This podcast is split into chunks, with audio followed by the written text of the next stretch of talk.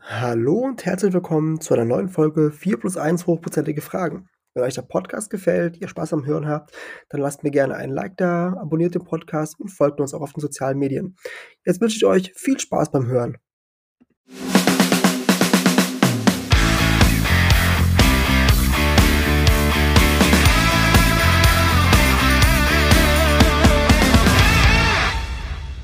Ja, hallo und herzlich willkommen zu einer neuen Folge 4 plus 1 hochprozentige Fragen. Mein heutiger Gast ist der liebe Max von Kyro. Hi Max, schön, dass du da bist. Hi, Taschen. Schön, du, dass ich hier sein kann. Ja, sehr cool. Ich freue mich mega, dass du da bist. Du bist äh, Brand Ambassador deinerseits für die Brennerei Kyro, wenn ich nicht ganz falsch informiert bin. Und äh, Max, ich würde dich bitten, stell dich doch mal ganz kurz vor. Ich meine, was machst du, äh, wer bist du und warum bist du heute eigentlich hier?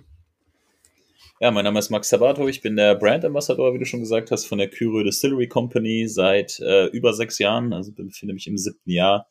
Und ähm, als ich angefangen habe, stand auf meiner Visitenkarte einfach nur The Kyro Guy. Ähm, das Geil. beschreibt, glaube ich, immer ganz gut, dass ich so eigentlich alles gemacht habe. Ähm, ja, kleine, kleine Company gewesen, ähm, noch vor, vor sechs, sieben Jahren. Mhm. Und äh, ich habe mich oder kümmere mich immer noch um den Aufbau der Marke in Deutschland, Österreich, Schweiz. Arbeite mhm. sehr eng mit dem äh, mit den Distributeuren zusammen, also Import und Vertrieb. Ähm, und ja, was mache ich alles? Also ähm, solche Sachen wie heute, ja, wenn es darum geht, Interesse an der Marke ist zum Beispiel. Ähm, also ich bin natürlich das Gesicht der Marke, haben sie sich leider nicht so ein gutes ausgesucht, aber ähm, um die Marke halt menschlich werden zu lassen, sag ich mal, da komme ich dann ins Spiel. Ich kümmere mich um äh, um die Bars natürlich im Vordergrund, äh, Bars, Restaurants, Hotels, also On-Trade würde man sagen und natürlich auch um den Handel, Off-Trade, um kleine Fachhändler, größere Fachhändler etc. pp. Ähm, bin bei Messen mit dabei, äh, mache natürlich da auch Messestände, habe meine Hände viel im Marketing auch mit drin. Wir machen so ein paar Guerilla-Aktionen, wo ich dann auch immer relativ weit vorne mit dabei bin. Ähm, ja, schon so ein bisschen Mädchen für alles auf jeden Fall, habe überall Einblick und äh, das, äh, das beschreibt's, glaube ich, umschreibt's, glaube ich, ganz gut. Also ähm, egal wo, was passiert in den drei Ländern, bin ich eigentlich überall nicht weit. Das, das hört sich äh, super aufregend an und mega vielseitig. Ich meine, was will man mehr? Super cool. Schön. Ähm, ich, ich, ich finde den Ausdruck auf seiner Visitenkarte ganz, ganz am Anfang ziemlich cool. Also, Kiro ja. Guy. Perfekt. Ich, dacht, dachte ich auch so, okay. Cool. Ich mein, ich mein, das ja. Alleine, alleine die Idee darauf zu kommen, das ist schon Bombe. Das ist einfach, aber es passt zum ganzen Rest. Das ist mega. Sehr cool. Ja, dann würde ich sagen, wir starten auch mit der ersten Frage. Und zwar, ähm, bin ich der Meinung, dass wenn man über Krö spricht, ich werde es wahrscheinlich mal falsch aussprechen, wenn ich bei der Aussprache. Super, das klingt sehr gut. Okay, eigentlich super kein Talent ähm, jedenfalls, wenn man über euch spricht, muss man auch immer ganz ähm, besonders oder nochmal darauf eingehen, ähm, wie überhaupt die, die Idee zur Brennerei und zum Produkt an sich entstanden ist, ähm, oder zur Marke Krö entstanden ist, sagen wir es mal so. Und ich meine, eine Handvoll Dudes in der Sauna, ein paar leere Getränke, ein paar coole Ideen und dann entsteht einfach so ein mittlerweile doch super repräsentatives, äh, repräsentative Brennerei, meiner Meinung nach, und ähm, die sich fest in den Köpfen verankert hat. Und ähm, finde ich Bombe. Und ich glaube, zumindest habe ich gehört, dass es sich so zugetragen hat. Jetzt würde ich mal dich bitten, lieber Max, erzähl doch mal ein bisschen, war es denn wirklich so? Wie war es denn? ja, also äh, umfassend ist das auf jeden Fall schon mal, schon mal nicht verkehrt. Ähm, das sind ja fünf Gründer ähm, es waren tatsächlich nicht alle fünf in der Sauna, ähm, sondern nur, jetzt pass auf, Mika, Miko und Miko. Mhm. Ähm, also ich sage immer, alle Mikos waren in der Sauna. Äh, dazu kamen noch Joni und Kalle, die kamen aber erst später dazu. Okay. Und ähm, Mika, unser CEO, ähm, krasser, krasser Nerd, also im absolut positiven Sinne und auch ein wahnsinniger Whisky-Enthusiast ähm, im privaten Bereich ist äh, nach London auf die ähm, Whisky-Messe gefahren mhm. ähm, und hat dort äh, eine Flasche Rittenhouse Rye Whisky mitgenommen. Okay. Und hat die wieder mit zurück nach Finnland genommen und weil Roggen halt ein absolutes Thema ist, also Roggenbrot ist Hauptnahrungsmittel, Roggen wächst da überall, das ist halt einfach äh, in der DNA der Finnen, wollte er seinen Kumpels bei einem Saunaabend einfach mal Roggenwhisky zeigen. Mhm. Ne? Einfach aus dem, aus dem Grund. Ja, die Flasche war dann relativ schnell leer. Die fanden das super geil, das Zeug. Und ähm, Miko, äh, einer der Gründer, äh, zu seiner Zeit äh, Stand-up-Comedian in Helsinki hm. und auch schon Mitgründer einiger Startups, äh, der immer ganz fest die Idee verfolgt hat, ey, machen, bevor irgendjemand anders macht. Mhm. Also immer First Mover sein und äh, hat die Idee halt rangeschoben. Die haben dann geguckt, gibt es irgendwie Whiskybrennereien in Finnland? Ja, gab's. Ich glaube, das waren drei zu dem Zeitpunkt. Die haben aber alles Single Malts gemacht, also auf Gerstenmalz destilliert. Mhm. Und dann haben die gesagt, ey, wir müssen die erste Rockendestille Finnlands machen erste Roggenwhisky-Distille muss, müssen wir, müssen wir machen. Weil ich meine, wir beide, äh, wir haben beide mit Whisky und mit Spirituosen zu tun. Also mhm. ich hatte schon viele Ideen morgens um drei, die waren aber nächsten Tag entweder vergessen oder halt so schlecht, dass man sich gedacht hat, was war da mit mir los? äh, und die sind halt morgens wach geworden und haben gedacht so, ey, die Idee, die wir da gestern hatten, die ist eigentlich ziemlich geil. Wir sollten das machen. Mega. Ja, und so kamen dann halt noch die anderen beiden Jungs mit ins Boot, mhm. weil mhm. keiner von denen hat den Plan zu destillieren. Punkt 1. Punkt zwei, Finanzen gab es auch keine. So. Und äh, ja, dann, dann kam Kalle mit ins Boot. Kalle ist unser Head-Distiller. Mhm. Der ist, ähm, hat an der Universität in Helsinki studiert, äh, seinerzeit äh, Mikrobiologe, mhm. hat Biologie-Chemie-Studium gemacht und ähm, hat ein paar Auslandssemester in Deutschland gemacht, spricht auch fließend Deutsch mit so einem leicht schwäbischen Akzent, ist ganz herrlich, ihn Super. zu hören. Richtig cool. Und der hat das deutsche Bier kennen und lieben gelernt und hat dann in Finnland äh, mit, seinem, mit seinem Background, den er halt hat, äh, ist es das leichtes für ihn zu destillieren, beziehungsweise zu äh, brauen, Entschuldigung, zu brauen in dem Zeitpunkt noch. Ähm, und da hat er sein eigenes Bier gebraut in Finnland. Weil finnisches Bier kostet halt richtig viel Geld und schmeckt richtig schlecht, zumindest okay. früher. Und äh, ja, die wussten halt, Kalle, der braut Bier, wer Bier braut, der kann wahrscheinlich auch Whisky brennen. Dann haben sie den angerufen, haben gesagt, ey Kalle, wie sieht's denn aus? Wir hatten hier eine Schnapsidee, wir wollen äh, Roggenwhisky destillieren. Kannst du das? Und hat er kurz gegoogelt, wie man das macht und hat dann gesagt, ja, krieg hin. so, so, so, so, ging das los. Und ich meine, wenn man sich die Tropfen mal anschaut, wie die ähm, wie die ersten Batches so waren, 2017, 2018, mhm. da fällst du rückwärts um, wo du denkst, so, Alter, unfassbar, äh, was der da, aber gut, da kommen wir später noch drauf, aber was mhm. er da so aus dem Hahn lässt, ist schon, ist schon Wahnsinn, absoluter Freak. Ja, und dann kam Joni noch mit dazu und äh, Jonis Schwester ist mit ein paar von den Dudes in die, in die Schule, in die gleiche Schule gegangen, die kannten sich. Äh, und Joni hat ein Logistikunternehmen in China gehabt damals. Ähm, also kommt, kommt schon aus dem Logistikbereich. Mhm. Ähm, und ist da relativ früh nach China rüber und hat da sich was aufgebaut und alles und hat auch in Helsinki eine kleine Logistikfirma noch. Und äh, ja, das war halt der Einzige, der irgendwie mal ein bisschen was flüssig hatte. Und den haben sie direkt gefragt, so, ähm, ey, willst du einsteigen? Er hat gesagt, das klingt total bescheuert, ich bin dabei, ich habe sowieso keinen Bock mehr auf den ganzen Logistikkram. Und die zweite Frage war, okay, wie viel kannst du investieren? ja, also kam der halt quasi dann noch mit ins Boot. Mhm. Naja, und dann hat es halt eine Weile gedauert und dann haben sie halt diesen Ort in Isokyrö gefunden, sozusagen. Ne? Mhm. Also ich finde, find, bis hierhin, ich finde das eine total logische Geschichte. Wann passiert jeden ganz Tag. Klar. Also ganz normal. Von einer Flasche, die irgendwo gekauft wurde, bis zu einer Sauna, darüber dann, dass man richtig Bock drauf hat, aber gar keine Ahnung hat davon. Und dann äh, noch ein paar Kumpels findet. Äh, perfekt. Also geil, schöner kannst du doch gar nicht laufen. Ja, kann man sich nicht ausdenken. Ne? Es ist so richtig so Garage Band Story irgendwie so. Also, ja, absolut. Ja. Und, äh, das macht's aber auch aus. Du hast dann eine Geschichte, die, die, die richtige Geschichte. Ne? Nichts Aufgesetztes, du hast nichts äh, nix Kommerzielles, sondern du hast einfach die Geschichte so, wie es war. Und das macht super authentisch einfach. Super cool. Ja, voll. Und sympathisch. Wie bist du denn auf uns? Wie bist du denn auf uns gestoßen? Also, wann war dann dein erster Touchpoint mit Küre, wo du dir gedacht hast, was sind das denn für komische Leute? Ah, das ist, das ist schon ein paar Tage her. Ich kann es nicht mehr genau sagen, genau sagen, wann es genau war. Also, für so zwei Jahre ungefähr auf jeden Fall her sein, mhm. Und ähm, wir hatten, wir hatten, also richtig aufmerksam auf euch bin ich geworden. Wir hatten, wir, ich bin in einem Whisky Club in, äh, auf Instagram. Das ist der Drams and Cigars, ähm, Cigars Club und ähm, wir haben mit euch ein Tasting gemacht. Irgendeiner von uns hat ein Tasting mit euch organisiert. Da, ähm, das ist schon eine Weile her. Also, ich glaube, zwei Jahre dürfte das jetzt her sein. Das war nur für 2020. Das muss ich ja gemacht haben. Es kann gut sein, dass du das gemacht hast, ja. Ja, geht ja nicht anders. Mit lauter, das war mit lauter, mit lauter äh, Whisky-Nerds und ähm, ich habe es brutal gefeiert. Ihr habt, ihr habt uns Samples geschickt, wir haben die probiert und ähm, ich habe mir, hab mir gedacht, am Anfang habe ich mir wirklich gedacht, eigentlich, ähm, das schmeckt, aber es ist irgendwie anders. So, weiß nicht.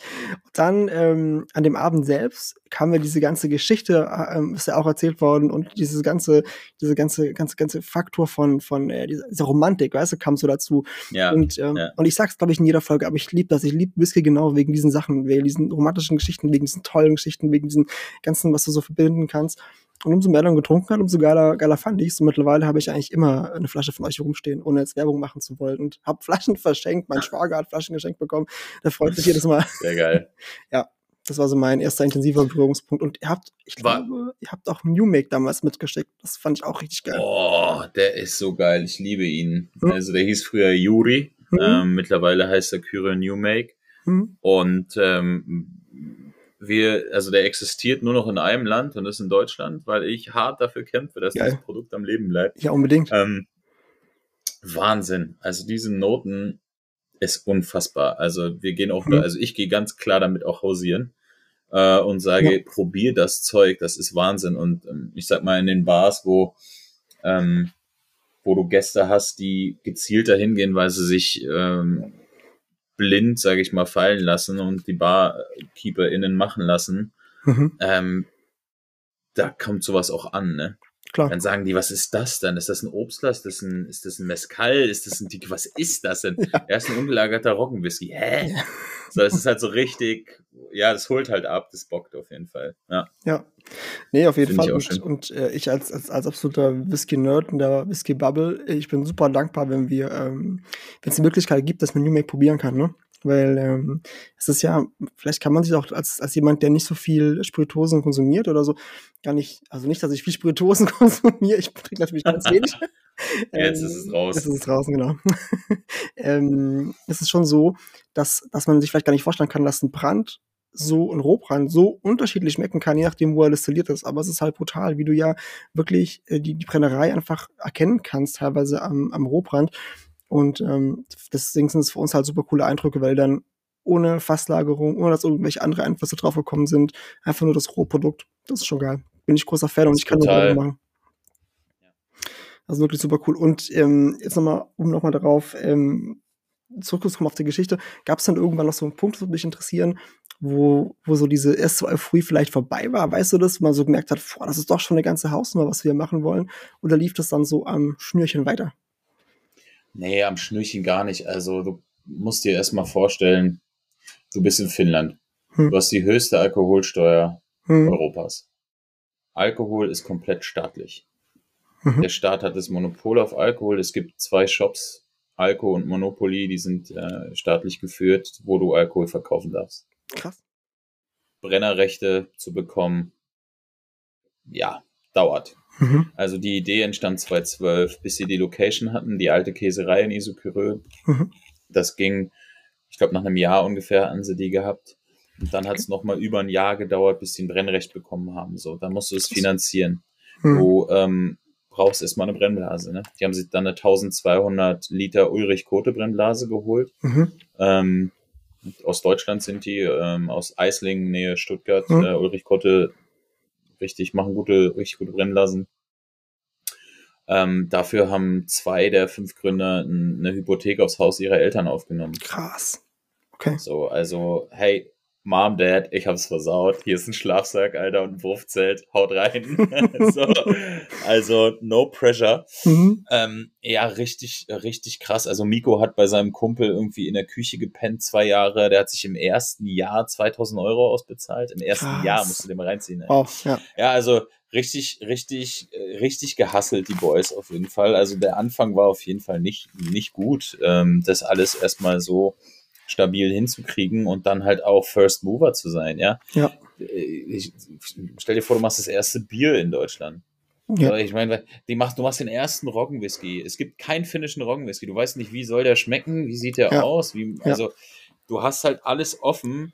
Ähm, wenn du ein Single Malt irgendwo machst, dann machst du ein Single Malt. Dann hast Ja. du auf jeden Fall schon mal, äh, ich sag mal, vier, fünf Eckpfeiler, die auf jeden Fall gesetzt sind und den bewegst du dich dann. Mhm. Und äh, für die war halt klar, wir machen 100% Rye. Nichts drunter. So, dann erstmal, wir wollen Malted Rye machen. Dann sind sie in die Mhm. Melzerei gegangen und haben die gesagt, ey, wir sollen, wie viel Roggen wollt ihr gemälzt haben? Habt ihr sie nicht alle? also wenn ihr mindestens 10 Tonnen im Jahr abnehmt, dann macht Sinn. Krass. Palle, ja, machen wir. Locker. Locker. Also das erste Mal haben sie das vereinbarte Ziel nach drei Jahren erreicht, glaube ich, oder Wahnsinn. so. Aber die waren dann, ja, die haben dann gesagt, komm, wir machen's, was soll's. Ähm, ja, dann das Brennrecht halt zu bekommen, wie ich gerade schon gesagt habe, hat eine Weile gedauert. Alles Struggle hin, Struggle her.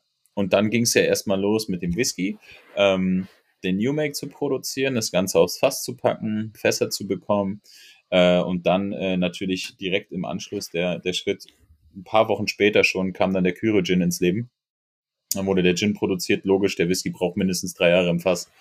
Ähm, da brauchst du, brauchst du einfach eine Cash Cow und musst zwischendrin was machen. Hm. Ähm, das äh, habe ich schon ganz oft gelesen, auch immer wieder, ähm, dass das so formuliert wird. Ja, dann wussten sie nicht, was sie machen sollten und haben dann Gin gemacht. Also Mhm. keiner von den fünf ist auf den Kopf gefallen und kann bis drei zählen. Ja.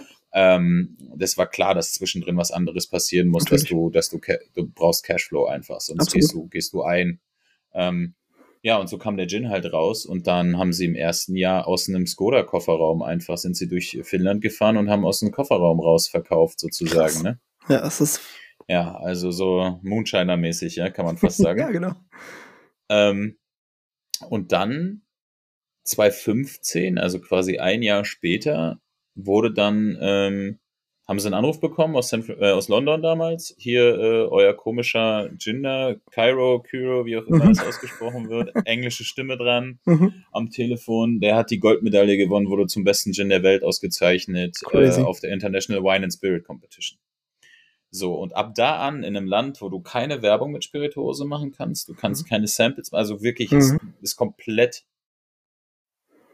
du kannst gar nichts machen, es sind komplett die Hände gebunden. Mhm.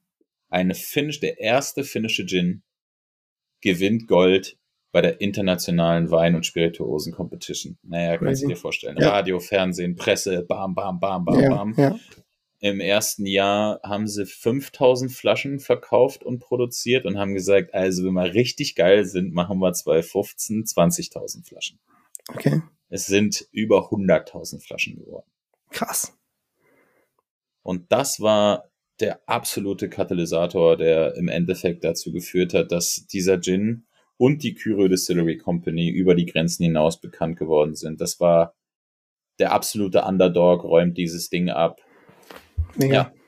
Mega. Und so ging es dann halt weiter.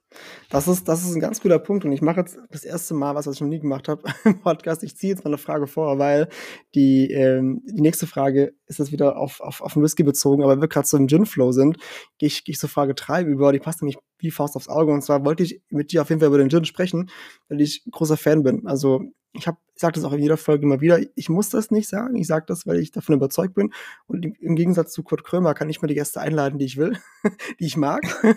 ich bin mir die Gäste vorgesetzt, dann ist klar, dass ich den, den Stoff auch feiere, die Sachen auch gut finde.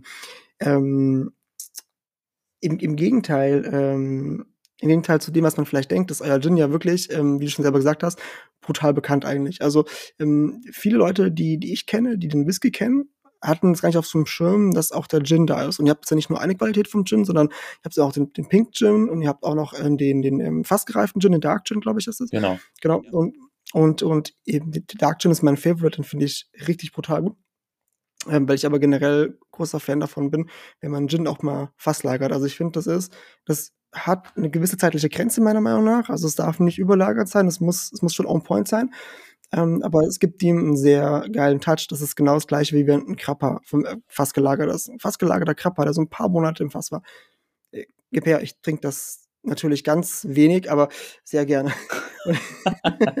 und ähm, ich habe so eine lustige Geschichte, das mit dem Pink Gin, die habe ich dir eben schon erzählt. Ist ein bisschen, wir hatten hier eine Gartenparty und ich habe Freunde da gehabt, die eigentlich ähm, Gin gar nicht feiern und die, die waren super pisst, weil ich, ähm, ich hatte Gin da, ich hatte aber nicht also dieses anderen Aperol Spritzkram und so da, was die halt so gerne trinken. Und dann haben die irgendwann sich überreden lassen und haben tatsächlich den, ähm, den, den Gin Tonic getrunken mit dem Pink Gin und die waren so geflasht, dass sie einfach ein Bottle hingelegt haben. Ähm, was dann mich traurig gemacht hat, aber ich habe mich natürlich gefreut für sie, dass sie es gefeiert haben. Und deswegen haben wir ja schon über den Gin ein bisschen gesprochen. Klar, das war so ein bisschen die, die, Cashflow-Crew, damit da ein bisschen äh, ähm, am Anfang Geld auch reinkommt. Das ist auch super legitim, finde ich, ist ganz normal. Ähm, aber was, wie, also wie viel Prozent macht der Gin bei euch jetzt noch so aus? Also ist es jetzt so, dass ihr mehr den Fokus auf dem Whisky habt und der Gin läuft nur so neben mit? Oder ist jetzt Gin auch im Hauptmittelpunkt? Wie ist denn da so die Relation? Hast du da so eine, eine Idee, die du uns vermitteln kannst? Ja, also auf jeden Fall steht für uns äh, ganz oben, äh, sage ich mal so, der Umbrella ist die Kyro Distillery Company. Mhm. Ähm, also wir wollen wirklich einfach als, als gesamte Brand wahrgenommen werden ähm, mit, mit all den Sachen, die wir machen. Ähm, und also, wie ich am Anfang schon gesagt habe, wir wollen alles in unserem Stil machen und anders machen. Alles hat so einen, so einen gewissen Twist immer. Mhm. Jeder will natürlich was Unikes machen und jeder will was machen, was kein anderer macht. Das ist vollkommen klar. Das möchte ich gar nicht so, äh, so bewerten. Das ist das Ziel des jeden rauszustechen und sich gegen den Schwarm zu bewegen. Das ist, das ist logisch. Mhm. Ich würde eher das so beschreiben, dass wir überall versuchen, unseren, unseren Twist mit reinzukriegen, eine kleine Wendung. Und ähm, das erste Mal, also ich kann jetzt mal von Deutschland sprechen, mhm. das erste Mal, als wir mehr Whisky verkauft haben als Gin, war ähm, letztes Jahr im Januar. Alright. Mhm. Da haben wir das erste Mal mehr, äh, mehr Gin, äh, mehr Whisky verkauft als, als Gin tatsächlich. Mhm. Also es geht langsam in die andere Richtung. Man muss dazu aber auch sagen, wir hatten ja vorher auch einfach gar nichts. Also in meinem ersten Jahr 2017 hatte ich 36 Flaschen für drei Länder. Krass. Im zweiten Jahr, ja, 2018 hatte ich 120, 2019 hatte ich 260 Flaschen Whisky.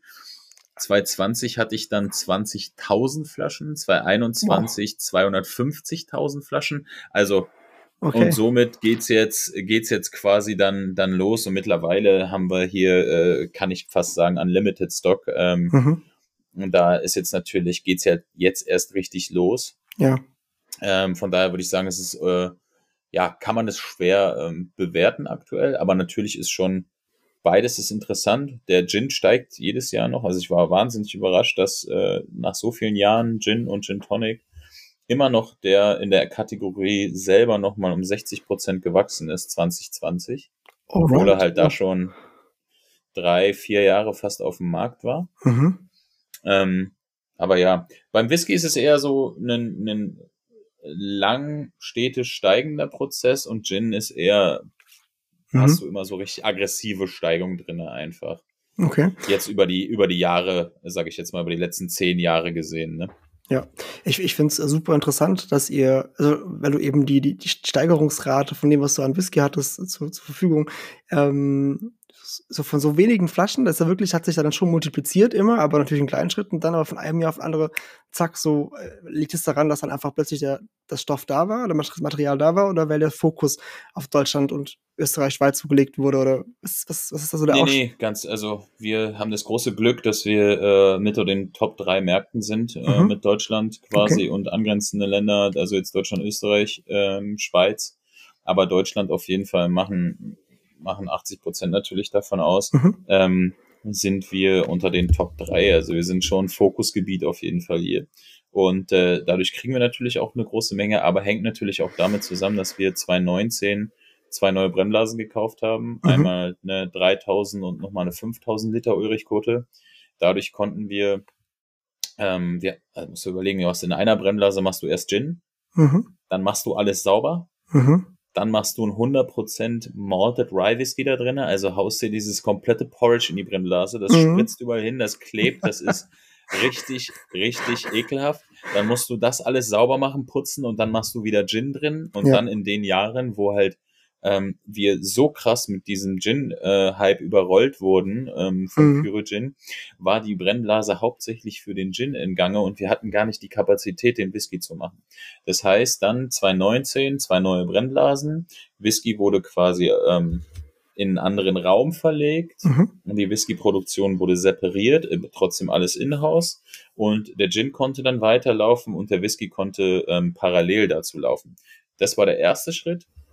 Der zweite Schritt, der passiert ist, ist, dass wir dann ähm, was habe ich gesagt? 2019, ne? Mhm. Muss ich zurückrudern. Das war 2018, wo wir die Brennblasen bekommen haben. Und mhm. 2019 haben wir dann schon äh, uns umgeguckt, haben das Gebäude gegenüber entkernt und haben da eine 7000 und eine 9000 Liter Scottish Copper Spacehead Brennblase reingehämmert.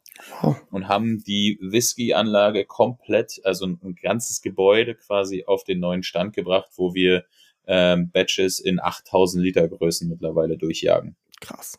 Also, das heißt aber, dass jetzt also, die anderen, die anderen ähm, also Gin und Whisky ist komplett getrennt, auch gebäudemäßig jetzt. Genau. Also wir haben natürlich noch die kleinen Brennblasen, mit denen wir auch weiterhin äh, mal so ein paar ähm, Experimente machen, aber mhm. Haupt, hauptsächlich läuft der Gin immer noch über die 1200 Liter Blase. Mhm. Damit hast du auch genug Kapazität. Also damit konnten ja. wir von Anfang an 1,2, äh, 1,3 Millionen Liter Gin machen, wenn wir gewollt hätten. Also wow. kannst du durchballern. Okay. Mit so einer großen Brennblase. Mhm. Ich meine, wenn du dir vergleichbare andere Gins anguckst, die fangen an mit einer, mit einer 50 Liter Brennblase oder mit ja. einer 120 Liter Brennblase oder so mit so klein wie eine 1200. Da geht schon, ist schon halt relativ großes Moped, muss man sagen. Ja. Ähm, Genau, und dadurch, dass wir jetzt das haben, können wir natürlich um einiges äh, mehr fahren. Ne? Die Warehouses sind da, die Hardware ist da. Ähm, wir haben mittlerweile ein sehr gutes Fassmanagement, wo wir, wo wir ganz gut rankommen. Das sind alles so Sachen, die natürlich dazu beitragen. Aber nur weil das da ist und da liegt, heißt es natürlich noch lange nicht. Den gibt's ja erst so frisch da ist natürlich, da sitzt natürlich jetzt auch eine riesen, eine riesen Rolle, die natürlich auch, wo wir die PS jetzt auch auf die Straße kriegen müssen, ne, das ist klar. Absolut, klar. Also am Ende ist es ja nicht nur die Produktion, es ist ja auch die Umsetzung und alles, was da noch dranhängt. Das ist natürlich ein riesen, riesengroßer Sprung. Ne? Du musst ja dann dein ganzes Team auch darauf ausstellen, auf, aufbauen und erweitern im Zweifel wahrscheinlich. Das kann ich mir als große, ja. große Aufgabe vorstellen. Aber es ist doch eine super tolle Geschichte, dass es dann stetig immer weitergeht. Das ist toll. Und, ähm, ja, ist ein krasses Game, ja. Ja, und muss man sagen. Was ich, was ich wirklich, was ich wirklich krass finde, ist, wie du schon gesagt hast, der, der Gin ist ja oft so ein Zwischenstep, so zwischen Step, Step zwischen ähm, bis der, bis der Whisky dann greift, bis er sich wirklich Whisky nennen darf. Was macht man da? Da hat man, muss man natürlich irgendwas produzieren. Aber es ist immer wieder total erstaunlich, ähm, wie, wie gut die Gins dann sind, die rauskommen. Jetzt mal losgelöst von eurem. Auch gibt natürlich auch andere Whiskybrennereien, die das gemacht haben. Und ich finde, viele von den, von den Gins, die aus Whiskybrennereien stammen, sind richtig, richtig gut gemacht. Also da brauchst du wirklich keiner von den ganzen großen bekannten Namen äh, verstecken. Also finde ich, finde ich gut. Das ist, ja, ich denke, das, die verstehen ihr Handwerk, die haben das richtige Werkzeug dafür, mhm. weißt. Ich glaube, das ist einfach so, du hast was vor. Also du baust halt ich meine, wenn du dich jetzt wirklich nur auf Gin konzentrierst, ne, mhm. wissen wir alle, das können, können wir in 15 Minuten durchziehen, da brauchst du jetzt nicht großartig viel, ja. brauchst du jetzt nicht großartig viel machen. Mhm. Aber wie ich gerade das äh, erläutert habe, was du in Vorkasse gehst. Ja, genau. Emotional, monetär. Mhm. Ähm, das ist Wahnsinn. Also muss ja überlegen. Also ich, ich mache das immer so bildlich, auch wenn ich Tastings gebe und so, sage ich immer, stell dir vor, du machst einen Klamottenladen auf Du hast mhm. Personal, du hast Angestellte, du zahlst Miete, die sind alle da, das Licht brennt, es ist alles komplett da, aber deine mhm. Tür ist zu. Ja. Es kann niemand reingehen und kann die Klamotten kaufen. Ja. Die können am Schaufenster stehen und können mal reinlunzen und du kannst mal die Tür aufmachen und kannst sagen, hier, kannst mal kurz den Pullover mal kurz anfühlen und dann machst du die Tür aber wieder zu. Ja. Und das ziehst du mal drei, vier Jahre durch. Und dann, wenn du vier Jahre lang alle deine komplett laufenden äh, Posten gezahlt hast, dann machst du die Tür auf und lässt die Leute rein und dann müssen denen die Sachen A passen und B gefallen das ist schon, boah, das ist schon ähm, ein anderer Schnack, so die Nummer, ne? Das ist halt nicht so, ja, okay, läuft nicht, dann hören wir halt morgen wieder auf. Nee, dann hast du halt da was hingestellt, da kannst du halt nicht einfach einen Stecker ziehen. Ne? Ja, ja, krass, auf jeden Fall. Das, ist, muss man sich auch wirklich mal wieder vor Augen führen. Das ist halt einfach ein langer Prozess, ne, was, was Whisky angeht. Das ist halt wirklich, das ist kein ja. Gin, das ist äh, kein anderer Obster, der instant fertig ist. Das ist schon krass. Und jetzt mhm. kannst du uns irgendwie verraten, ähm, habt ja drei Qualitäten an Gin, den mhm. normalen, sag ich mal, den Pink und den Dark yep. äh, Gin. Kommt noch was? Ist noch was geplant? Oder ist das jetzt erstmal so die, die Bandbreite, die ihr habt? Also es hat ja ganz lange gedauert, bis der Pink Gin kam. Mhm. Der ist äh, letztes Jahr im äh, Sommer gelauncht worden, ist halt auch so ein Corona-Kind gewesen, mhm. weil halt äh, ganz viele in Isokyrö, ähm, also es hat knapp 5000 Einwohner, mhm. ein ganz kleines, muckliges Dörfchen äh, aber natürlich riesen Grundstücke, riesengroße äh, Flächen, Waldflächen, landwirtschaftliche Flächen mhm. und Rhabarber, Erdbeeren noch und nöcher ohne Ende. Es kann, ja. können die gar nicht verbrauchen dort. Mhm. Und so kam die Idee, weil wir auch in London relativ ähm, aktiv sind, Pink Gin wurde da ähm, vor fünf, sechs Jahren schon so ein richtiger Hype quasi. Mhm. Und wir haben überlegt, wie können wir denn diesen Hype mitnehmen und wie können wir denn Pink Gin machen, der irgendwie anders ist als andere. Und dann war erstmal ganz klar, keine künstlichen Aromen rein, nix, sondern wirklich ganz viel Natur.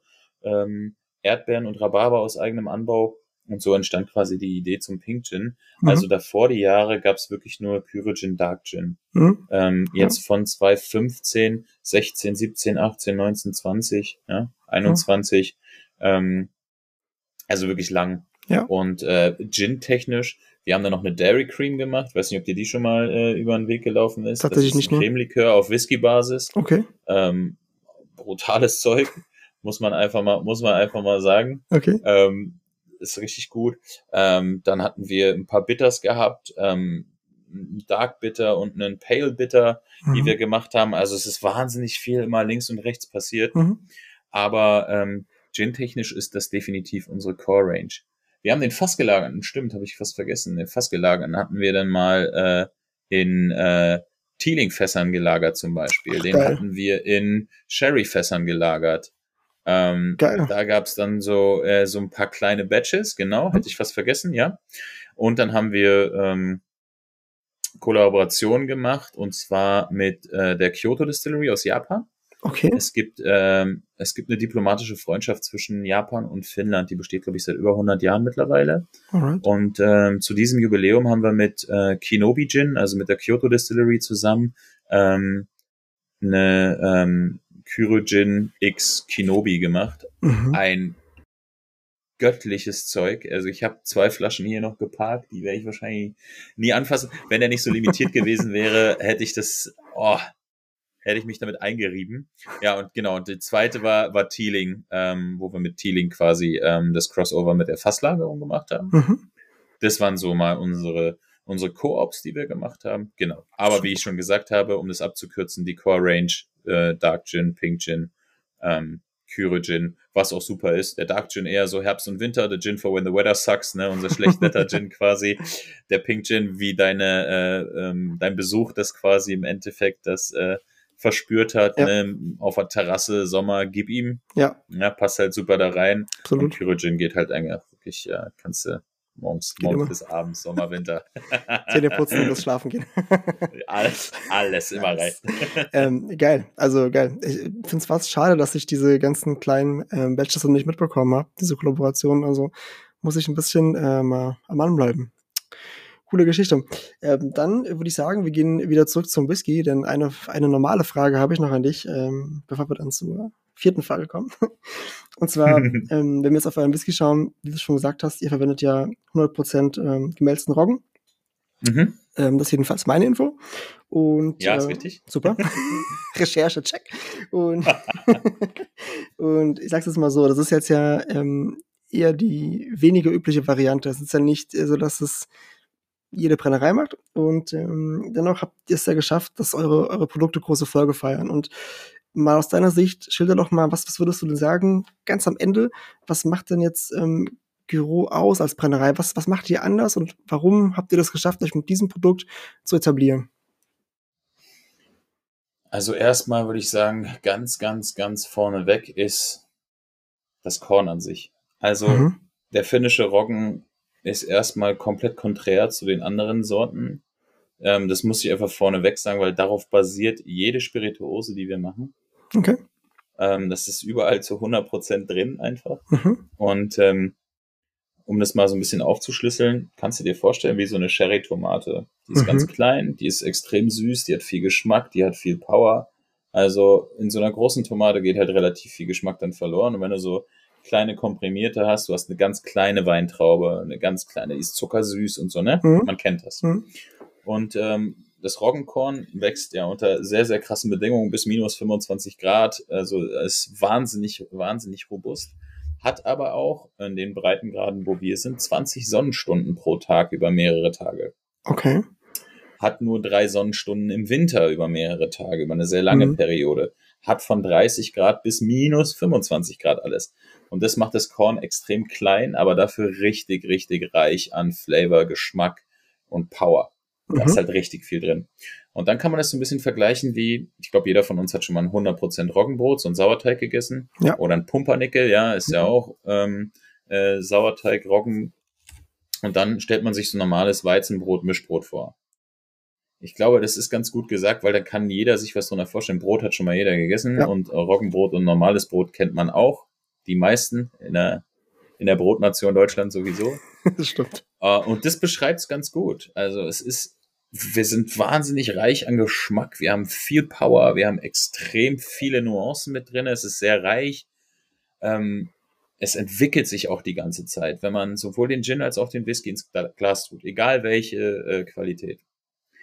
Du hast da 20, 25 Minuten lang Spaß, weil wenn du da alle zwei, drei Minuten mal dein Näschen ranhältst und auch einen Schluck nimmst, das arbeitet, das da passiert was, das ist Spannung, das ist so, das finde ich so geil, weil die Geschichte ist nicht direkt zu Ende. Wenn du es ins Glas machst und riechst du dann und sagst, aha, dies, dies, das Mhm. und fertig, Mhm. sondern es ist wirklich Entwicklung da und das mag ich Ja. total gerne. Also das, das zeichnet uns sehr doll aus und dann halt wie bei den Gins auch diese Twists, die wir halt, ähm, wie auch vorher schon erwähnt, immer drinne haben, dass wir zum Beispiel einen Woodsmoke Whisky machen. Ja. Dass wir sagen, wir räuchern über Erlenholz Mhm, okay. dass wir ein Peated kommt jetzt äh, Ende des Jahres raus, können wir uns schon freuen, wo wir Mhm. aber kein Küstentorf nehmen, sondern Süßwassertorf, also Inlandtorf. Krass.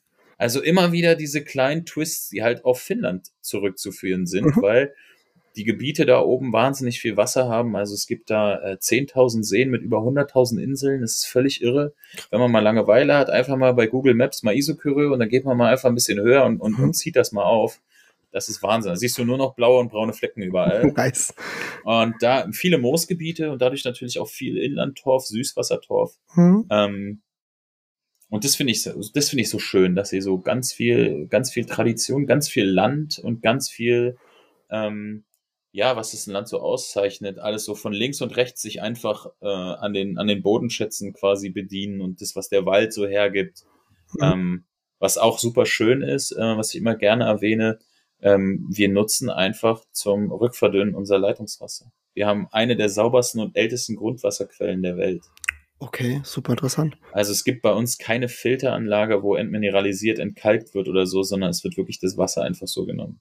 Wow, das ist beeindruckend. Das nat- da ist natürlich ein Privileg, da, da schlägst du dir die zehn Finger nach. Ja? Und das ist Absolut. halt echt so, das, ein Dorf weiter ist das Wasser schon nicht mehr 1 AAA, sondern Mhm. es ist nur noch 1 AAB zum Beispiel. Also immer Ja. noch top, aber auch nicht in der super äh, Top-Qualität.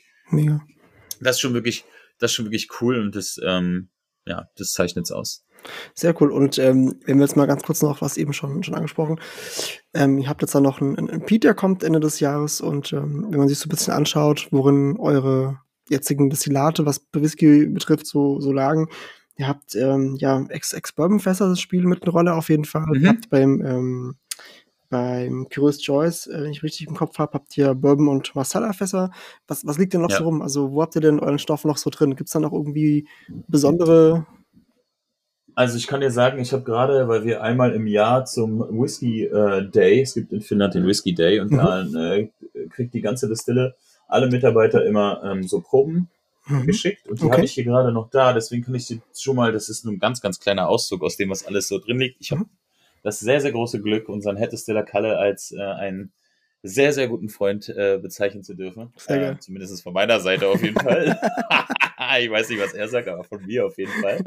Und, und ähm, ja, ich, ich darf dann wirklich so zwei, dreimal im Jahr mit ihm dann so ähm, Warehouse-Tour machen, wo er dann über etliche Mega. Fässer steigt, ey, mit dem Schlauch und sagt, ey Max, guck mal hier, da war ich da und da, da habe ich Mon Basiliac fast mitgenommen. krass. Jetzt habe ich hier, jetzt habe ich hier gesmokten Rye im Mon Basiliac liegen seit drei Jahren, probier mal. Und dann fällst du jedes Mal fast um und sagst dir, Alter, wie geil. Also das ist wirklich, das muss ich sagen, äh, ist so der, mit der geilste, die geilsten Tage meines Jobs und meines Lebens einfach so da mit ihm unterwegs zu sein. Also ich habe hier einen Vinsanto stehen. Mhm. Ich habe hier einen ähm, Tawny stehen, Tawny Port. Mhm. Dann habe ich hier Neok, also Neok ist äh, New Era of Cask. Das wird Mhm. wahrscheinlich ein, äh, ein STA fast sein, Mhm. Shape Toasted Refilled. Ja. Also ich nehme an, das sind, äh, das sind französische Rotweinfässer, die da ähm, Mhm. ähm, Mhm. na, abgeschabt werden, quasi von innen und dann wieder getoastet und neu befüllt werden. Mhm. Also ja, schon mal Vinsanto, ähm, Port, ähm, Sherry. Dann haben wir hier noch einen Oloroso, Mon Basiliac, Äh, ja, also das ist wirklich. Da ist äh, was da. Da ist echt, da hat er wirklich so ein Händchen für. Also da holt er wirklich immer so ein paar geile Apparillos raus, weil er sagt so, wo hast du denn das schon wieder her? ähm, das macht er wirklich gut, aber für unsere Core Range äh, ist hauptsächlich ähm, Ex-Bourbon Mhm.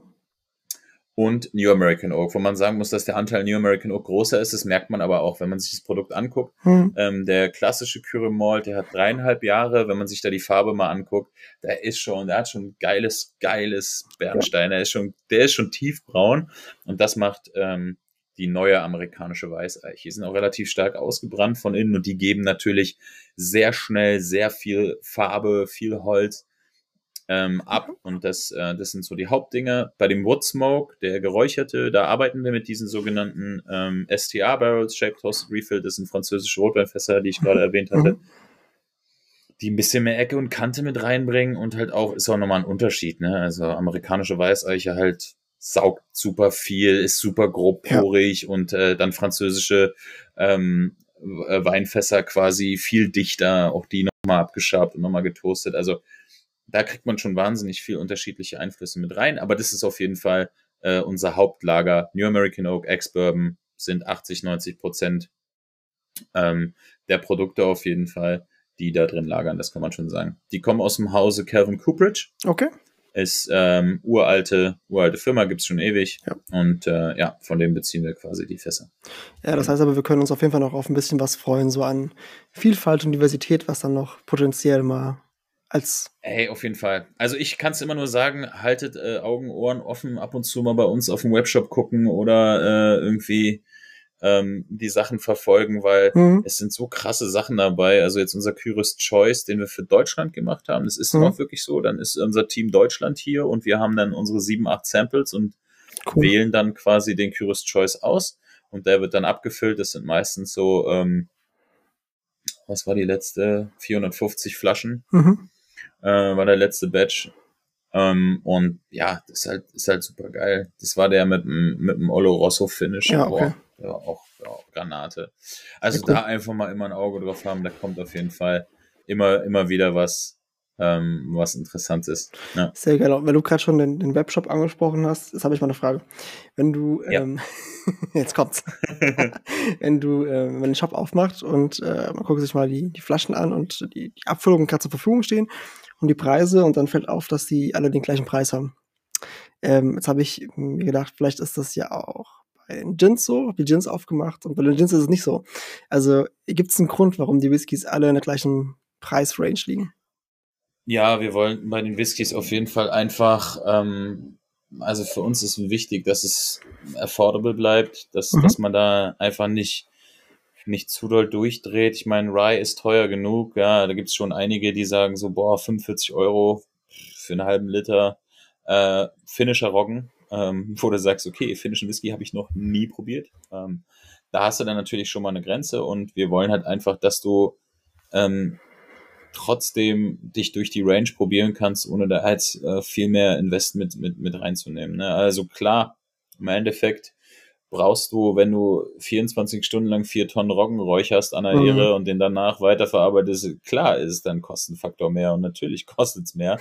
Aber ähm, auf der anderen Seite, ja, musst du dann halt auch gucken, dass du Ja. so rechnest. Also das ist bei uns ganz, ganz klar im Vordergrund, dass wir da einfach ja, fair bleiben. So, glaube ich, ist, ähm, spricht's, glaube ich, ganz gut an. Bei den Gins ist natürlich dann der krasse Punkt, das macht dann schon einen Unterschied, ob du dann noch mal einen Gin sechs Monate in drei verschiedenen Fässern lagerst. Äh, ja, da hast du dann 32, 64, 120 Liter, drei bis sechs Monate Lagerzeit, dann auch noch ein Blending und so weiter. Da ist, da ist dann auch noch mal ein großer, ein großer Sprung dabei. Aber ja, das ist quasi, Das, das ist quasi der Grund. das folgt ja auch einer gewissen Logik und ähm, aber ich, ich fand es einfach, ich fand es interessant. Also ich habe das, äh, ich glaube, ich habe sonst noch nirgendwo gesehen, dass die derzeit erhältlichen Abfüllungen aus verschiedenen Fässern, verschiedener Art, ähm, wie auch immer, ähm, gleich kosten. Also ich, ich fand es beeindruckend, deswegen wollte ich unbedingt, weil ich es angesprochen haben, ich wollte wissen, was da los ist. Ja, ja. Ja, man muss natürlich auch dazu sagen, wir sind auch noch, wir sind auch noch wahnsinnig jung. Ähm, ich würde jetzt das auch nicht in Stein, in Stein meißeln. Nee, ähm, kann immer, kann immer noch mal, dass wir sagen, okay, wir bringen noch mal ähm, eine geile Selection raus, mhm. irgendwie, der dann noch mal ein bisschen im höherpreisigen Bereich liegt, in einer anderen Flasche oder so. Also ich sag mal, wie gesagt, wir sind noch so in den Startlöchern. Ähm, Ne? Nicht, dass nachher sich das in drei Jahren jemand anhört und sagt, nee. der hat da gesagt, das bleibt immer alles gleich. Das muss jetzt, das muss jetzt so sein. möchte ich direkt, möchte ich direkt mal Klammer aufmachen und sagen, das, deswegen ich unter Vorbehalt. Verstehe ich. Ähm, ja, nee, aber erstmal ist die Romantik da, dass wir das so, so, so lange wie wir das so können, beibehalten wollen. Nee, deswegen habe ich auch extra gesagt, ähm, die Flaschen, die aktuell im Shop zu erhältlich sind. Das aktuell heißt. Sehr gut. Heute, heute. Sehr, sehr, sehr gut. Der, der, Jurist macht nichts unbedacht.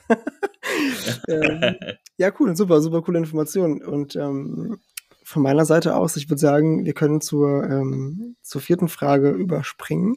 Und äh, wir sind quasi von 1 zu 3, von 3 zu 2, das kommen wir zur vierten. Und ähm, die, vierte Frage, die vierte Frage ist immer so ein bisschen humoristische Frage, die ist nicht ganz ernst zu nehmen. Aus der Kategorie, stell dir vor, was wäre wenn, so ungefähr. Und auch für dich habe ich mir was überlegt. Und zwar folgendes. Hm, aus der Kategorie, ähm, ja, äh, ich, ich fange einfach mal an. Ähm, ich will, dass du dir Folgendes vorstellst. Du bist äh, Brand Ambassador bei äh, Kyrie. Und ähm, stell dir mhm. vor, er steckt in der absoluten kreativen Krise und ähm, die Brennerei ist auf der Suche nach dem neuen ultimativen Produkt, ähm, sprich die, die neue geile Hype-Abfüllung soll her. Und ähm, der Mann, der das machen soll, der die Idee bringen soll, bist du. Du bist auserwählt, du bist äh, der Mann für alles. du darfst ran. Trifft sich ganz gut. Ähm, und du bekommst, du bekommst äh, von deinem Chef einen Universalschlüssel, den er weiß Gott woher hat, ähm, für alle Brennereien dieser Welt. Und ähm, für alle Bodegas dieser Welt, für jeden Fasskeller, egal wo du rein willst, du kannst diesen Schlüssel vorlegen und du, du darfst da dann rein. Und ähm, jetzt die Frage an dich, wo würdest du dich, würdest du dich bedienen wollen? Wenn du sagst, du gehst an drei Spots dieser Welt, egal ob es jetzt eine, Boah. eine Bodega ist, egal ob es jetzt ein Weingut ist, egal ob es jetzt äh, eine Brennerei ist oder eine Fasslage, wo du ein Fass rausholen willst, was, was würdest du, wenn du drei an drei Orte gehen dürftest, wo würdest du hingehen? Drei Orte. Mhm. Mhm. Wo du was mitnimmst und was nimmst du davon mit? Ja. Also ich würde es auf jeden Fall daran festmachen, an äh, natürlich Orte, wo ich, äh, wo ich schon war und wo ich auch so ein bisschen, wo auch ein bisschen mein Herz liegt, mhm. einfach äh, meiner, meiner Lebensgeschichte nach und wo ich, wo ich mich rumgetrieben habe. Und ich würde tatsächlich ähm, auf die Kanaren gehen und mir ein Fass äh, Ariukas rum mhm. äh, mitnehmen und äh, auf jeden Fall so, ein, so, ein, so eine Rum-Aging-Geschichte machen. Mhm. Dazu würde ich ähm, nach Österreich auf jeden Fall auch, mhm. weil Österreich, Österreich auch äh, zweite Heimat begeistert mich wahnsinnig doll. Ähm, mega geile äh, Obstbrände und oh, Zirben und so. Das wäre auf jeden Fall eine Ecke, wo ich, wo ich auf, ja, da will ich, glaube ich, alles greifen, was so geht. Mhm. Ähm, ja, gibt's ja mittlerweile äh, auch, auch alles. Äh, ja, das wäre das wäre was. Ich könnte mich gar nicht so speziell jetzt auf eine, auf eine Brennerei oder so mhm. einfahren. Ähm, ja, und dann würde ich dann definitiv die bei, bei, bei Stowning und bei Store Club würde ich garantiert die Tore einreißen. Also da würde die würde ich, die würde ich in der Doppelschlacht auf jeden Fall, würde ich da, würde ich da aufschließen. Also das wären meine, das wäre meine einmal, ich bin Berliner, äh, die mhm. Nähe, äh, meine, meine Jungs bei, bei, bei Store Club, äh, Shoutout, ganz, ganz viel Herz geht darüber. Ähm, da lagern auch so ein paar ordentliche Brecher, äh, mhm. so Napoleon-Eiche und so, da würde nice. ich mir was zocken. Also von denen würde ich mir auf jeden Fall was mitnehmen. Das ist ganz klar. Ähm, und dann hier so eine geile Stowning Bastard Nummer oder so, irgendwie da in dem Bereich wäre ich auch unterwegs, finde ich mega mhm. spannend. Ja, dann mein Rumfass äh, aus der Ayukas Distille von den Kanaren und dann, ja, Österreich würde ich wirklich, würde ich wirklich so in die Obst, in die Obstbrennerei-Geschichte gehen und mhm. gucken, was ich da, was ich da in dem Keller finde vom, vom Ur-Ur-Opa irgendwie Geil. so ganz tief dicken. Das wäre, glaube ich. Mega. Sind zwar jetzt vier, aber. Das okay. aber das wäre. Du, du, hast halt das wäre mein Ding. Du hast einen Universalschlüssel, du kannst auch an fünf Euro gehen.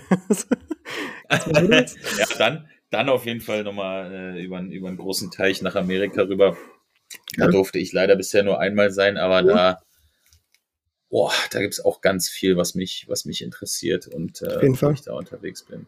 Ja, und, da könnte ich mich jetzt aber so kurzfristig nicht spezialisieren. Das äh, musste länger dauern. Ja. Äh, auf jeden Fall wichtig ist, wenn du den Schlüssel fertig hast und nicht mehr brauchst, äh, dann schickst du nämlich. Geh ich auch mal rum. du darfst dann mein, äh, mein komisches Monster, was ich kreiert habe, probieren. Genau, mega. Würde ich machen. Bin gespannt. cool. coole, coole, coole Orte und ähm, ist einiges dabei, was ich auf jeden Fall mitmachen würde. Wäre ich dabei. Cool. Ja, dann, äh, also auf meiner Seite, wir sind meine, meine vier Fragen durch und äh, du weißt, äh, am Ende bekommt äh, der Gast immer die Möglichkeit, eine Frage zu stellen, wenn du magst. Deshalb jetzt die Frage an dich. Hast du eine Frage an mich? Magst du? Ich hätte zwei. Ich hätte mhm. eine persönliche Frage und eine äh, ja, Podcast-related Frage. Mhm. Ähm, wie, wie bist du zu dem ganzen Whisky-Thema gekommen? Was hat dich was hat dich dazu gebracht? Weil du bist ja, so wie ich zumindest sehen kann, jetzt auch keine, kein alter Mann, sondern siehst noch sehr jung und fresh aus. Ja, ja ich bin und, 24. Ähm, ja, so wie ich. ähm, oh, ja, das würde mich einfach interessieren, mhm. dass du, ähm, ja, wie, wie, wie, wie war dein Einstieg in den Whisky und mit welchen Whiskys hast du so, hast du so angefangen? Warst du mhm. der Klassiker? Der gesagt hat, so, ja, jetzt habe ich mhm. mich zweimal fast übergeben, ich probiere weiter, oder bist du direkt auf so ein paar Schätzchen gestoßen? Das würde mich mal interessieren. Ähm, ich, ich, kann das im Jahr gar nicht mehr festmachen. Also ich habe ich hab früher natürlich wie jeder von uns Whisky getrunken, vor allem gemischt mit Cola und Eis, ähm, wenn man irgendwie was Aha. trinken war, in moderaten. ist mir nie passiert. Genau, okay. du hast immer äh, Cuba Libre getrunken oder so. ähm, nee, es war, war bei uns wirklich, ich weiß es nicht, ich weiß nicht, warum es so war. Ja da wo ich, da wo ich äh, aufgewachsen bin, äh, aufgewachsen bin, das ein bisschen blöd an. Also da, wo ich meine Jugend verbracht habe, da hat man sehr viel Whisky Cola getrunken tatsächlich. Ähm, da hatte ich aber keinen Bezug dazu natürlich. Das, da ging es nur darum, dass man feiern war, man hat was getrunken. Ich habe dann tatsächlich ähm, irgendwann meine jetzige Frau kennengelernt und ähm, der Onkel von meiner Frau, der ist ein sehr versierter Mensch, der weiß, äh, wie wichtig Genuss ist. Und der kann wirklich genießen, der legt großen Wert auf hochwertige Produkte und ähm, hat immer super viele Sachen am Start gehabt. Und da waren wir irgendwann mal zu Gast, das, ist, das dürfte 2000, ich, das muss 2012, würde ich mich festlegen, so ungefähr gewesen sein. Mhm. Ähm, da hat der, ähm, da, da, waren wir, ich weiß nicht mehr, ich glaube, wir waren auf Motorfest gewesen, Abend zuvor. Und Abend danach haben wir dann bei ihm zu Hause verbracht und dann hat er gesagt, hier, jetzt haben wir schön gegessen, jetzt können wir mal noch was Leckeres trinken und hat tatsächlich einfach eine Auswahl an Whiskys hingestellt, brutal, ähm, acht Abfüllungen oder so, von einem, keine Ahnung, 600 Euro Highland Park bis zu einem ähm, 10er Laffy stand da alles dabei und ähm, ja, mein, mein erster, mein erster äh, Whisky, so wo es wirklich um Genuss ging, war tatsächlich ein rauchiger, ähm, das war tatsächlich ein, ein mhm. ähm, Lafroy gewesen damals und ähm, ich war mega begeistert. Also ich, ich fand es richtig geil. Es war natürlich nicht so, dass du gesagt hast, boah, das kann ich jetzt in rauen Mengen trinken, ja. Cola, ähm, sondern es war schon so, du musstest natürlich dran gewöhnen, aber ähm, wir haben da sehr viel probiert. Wir waren irgendwie vier Tage zu Gast bei denen, wir konnten uns durch sehr viele Sachen durchprobieren. Und da habe ich halt gemerkt, hey, hey, Spirituosen können auch ein Genussprodukt sein. Ne? Das war so richtig erstmal so, wow, das kann wirklich geil sein. Ja, und ja. dann hat sich das nach und nach entwickelt. Dann, äh, wir waren, das habe ich glaube ich auch schon mal erzählt, wir waren auch öfter mal dann mit den Segeln später, die haben ein Segelboot auf den Balearen gehabt und ähm, da hat er auch mal Rum am Start gehabt, zum Beispiel, so kam ich dann zum Rum ein bisschen, wenn du abends da draußen sitzt, Sonnenuntergang, auf dem Boot, irgendwie trinkst einen Rum, ist halt schon, das bringt diese, weißt du, das bringt genau dieses, dieses Feeling, dieses Feeling ja. und so mit. Und so bin ich dann irgendwann dazu gekommen, dass ich halt mir auch selber Sachen angeschafft habe. Damals war ich noch Student, ja, da konnte ich so alle drei Monate mal irgendeine Flasche kaufen für, für 40 Euro und war super glücklich. Ja, klar. Mittlerweile habe ich 200 geschlossene Flaschen und 140 offene oder so. Darf man gar niemandem sagen. Crazy. Sehr gut. Ja, ja, ja cool. Das ist so zehn Jahre her ungefähr. Okay, ja gut, da bist du ja eigentlich, also gut, in Anführungsstrichen, aber noch noch relativ, äh, ja, wenn man bei Whisky ist, muss man ja mal sagen, ja, hast du manchmal Leute, die sind irgendwie 40, die sagen, ja, ihr seid 20 Jahren Thema für mich. Mm, krass. Bin ich, ich, dann immer völlig von den Socken, wo ich mir sage, so, boah, krass, mit 20 war ich da, aber also selbst, obwohl ich da schon in der Gastronomie gearbeitet habe und auch in sehr, mm. sehr guten Häusern, ja. ähm, war ich da trotzdem noch nicht so weit, äh, dass ich gesagt habe, so, ey, ich hau mich jetzt hier irgendwie mit einem mega geilen Whisky hin und verkoste den jetzt zwei Stunden. Ja, nee, also ich meine, ich, ich, ich habe kein Problem im Alter. Also ich bin jetzt 34 geworden im September und ja. ähm, wie gesagt, damals, ich war Mitte 20 und ich habe aber auch, ich muss sagen, ich habe auch acht Jahre Gastro gemacht, also alles von Kellnern bis, bis Koch, ich habe alles, auf, alles auch durchgemacht und ähm, da hatte ich halt auch immer Kontakt dann dazu zu den Sachen, ne? Also dann hat sich ja, so aufgebaut dann. Aber es ist, es ist gut, dass so gekommen ist.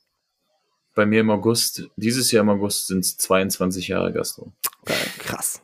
Krass. Das meine ich halt, weißt du? Ja, das, halt, ja, ja. das, geht dann halt relativ fix und ich bin auch noch nicht alt. Also ich werde 38. Okay. Ähm, und dann ist es immer schon natürlich, also 30 Jahre mit Überstunden, hm. aber äh, äh, ja, ja, das ist schon krass. Sehr, sehr cool. Ja, und Schön. die äh, zweite Frage, äh, die äh, mir noch so äh, vorkam, ich habe, ähm, wie ich gerade erwähnt habe, dass so Kanaren, Ariucas mein Ding war, ich habe äh, eine ganze Weile auf, auf Forteventura gelebt und mhm.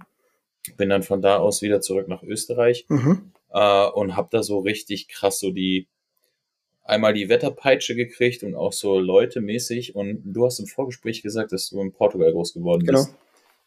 Ja, und das war einfach mal eine Frage, wie ging dir das denn so? Also aus einem, ja, müssen wir uns nicht drüber äh, unterhalten. Also ich glaube, immer wenn man im Süden war und dann irgendwie ja. wieder zurückgeht, denkt man sich so, was zum Teufel mache ich hier? Ja. Und dann, wenn du das erste Mal irgendwie dir, äh, weiß ich nicht, keine Ahnung, zum, zum, zum Arzt gehst oder irgendein Formular brauchst oder so, mhm. dann denkst du dir so, naja, okay, ist doch eigentlich okay. Ja, ja. Ähm, also ich bin da immer ganz doll hin und her gerissen und ich habe auch so eine ganz krasse Hassliebe zu Deutschland auch. Also das würde mich gerne mal interessieren, wie, wie geht's dir damit? Also ich glaube, wir haben mehr gemeinsam, als wir denken. also ähm, ich bin, ich habe von meinem ich muss kurz überlegen, von meinem sechsten bis zu meinem 21. Lebensjahr, genau, habe ich in Portugal gelebt. Meine Eltern sind damals ausgewandert. Gut, ich war sechs Jahre alt, ich hatte keine Wahl. ich bin da so mit. Und du wärst ähm, auch so mit. Ich war so mit. Ähm, es war, es war wirklich, ähm, es war geil. Also der Süden ist halt was ganz anderes. Gerade wenn du Kind bist und aufwächst, ist es brutal chillig. Du hast so viele Vorteile. Wir haben mit dem Auto ja 12, 15 Minuten vom Meer weg gewohnt. Also das war schon mhm. ziemlich cool.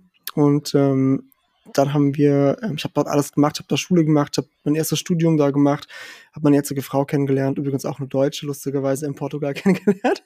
Wir sind zusammen nach Deutschland zurück, weil wir gesagt haben, also damals war es halt so bei uns, ähm, an der Agave bin ich groß geworden, in der Nähe von Faro. Da war es halt mhm. so, ähm, du hast studiert, hast einen Bachelor gemacht und hast halt trotzdem in der Kasse gearbeitet, weil es war einfach keine Jobs da. Also war keine Perspektive da. Und ähm, deswegen haben wir gesagt, wir studieren nochmal was anderes. Äh, wir kommen nach Deutschland und machen dann nochmal unser Ding. Super spontane Entscheidung. Innerhalb von vier Monaten oder so haben wir die getroffen und dann sind wir halt zurück nach Deutschland gekommen. Und dann war es erstmal schon ein Schock. Das war schon, das war schon das erste Mal Eiskratzen, ich werde es nicht vergessen.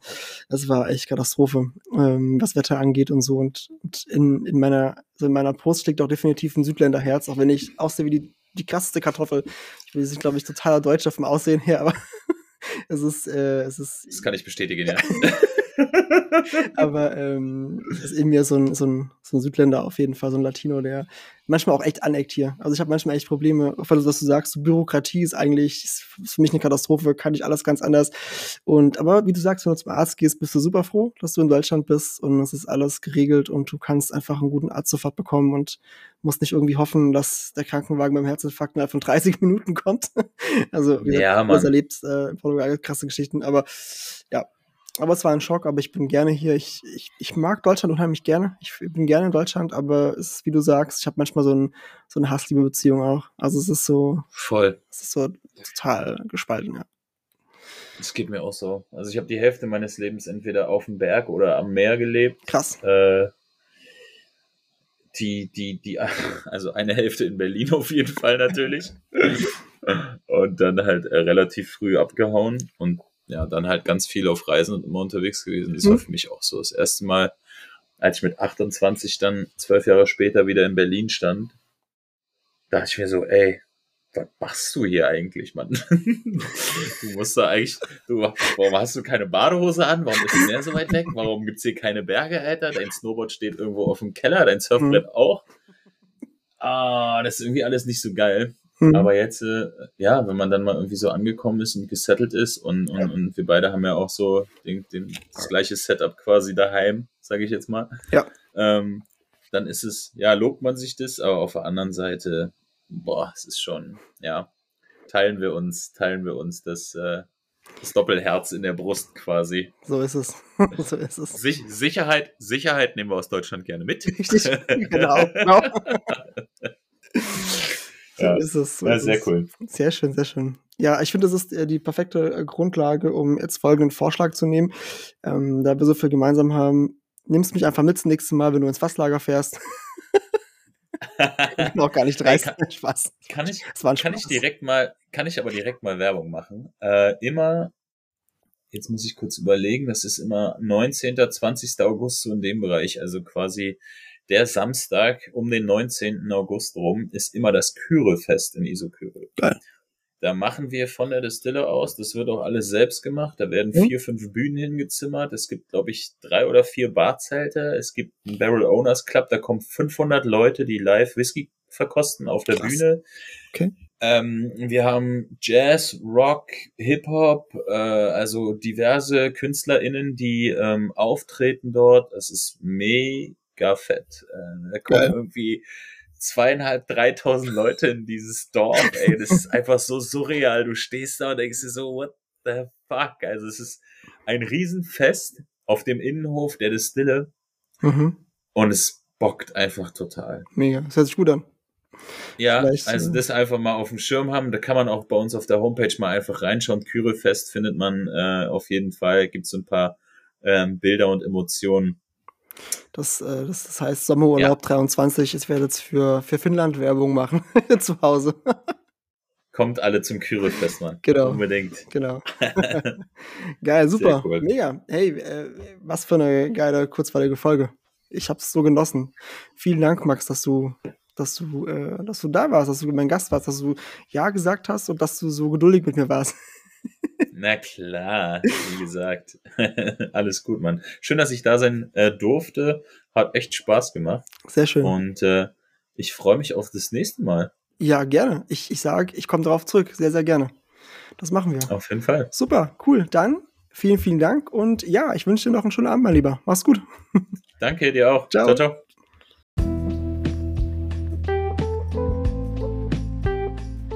Wenn euch die heutige Folge gefallen hat, lasst mir gerne ein Like da, abonniert die Glocke und verpasst so keine weitere Folge. Übrigens, wenn ihr möchtet, ihr findet den Podcast auch auf sämtlichen sozialen Medien, egal ob Instagram oder Facebook. Schreibt mich gerne an und gebt mir euer Feedback. Ich freue mich, mit euch in Kontakt treten zu können. Vielen Dank fürs Hören und bis zum nächsten Mal.